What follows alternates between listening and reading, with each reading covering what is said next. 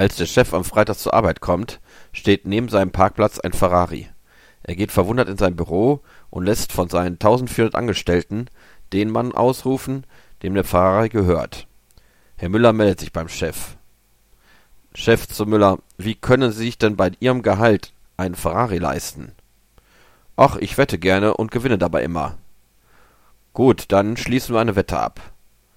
Okay, ich wette um 100 Euro, dass Sie am Montag nur noch ein Ei in der Hose haben. Das Wochenende vergeht. Am Montag ruft der Chef Herrn Müller zu sich ins Büro. Das war wohl nichts. Ich hab noch alle meine Eier in der Hose. Müller, bevor ich meine Wettschuld bezahle, muss ich das aber überprüfen. Der Chef willigt ein und Müller fasst ihm zwischen die Beine. Der Chef war schadenfroh. Diesmal haben Sie dann wohl verloren, oder? Müller, stimmt. Bei Ihnen habe ich 100 Euro verloren, aber mit den anderen 1399 Angestellten habe ich gewettet, dass ich Ihnen heute an die Eier packe.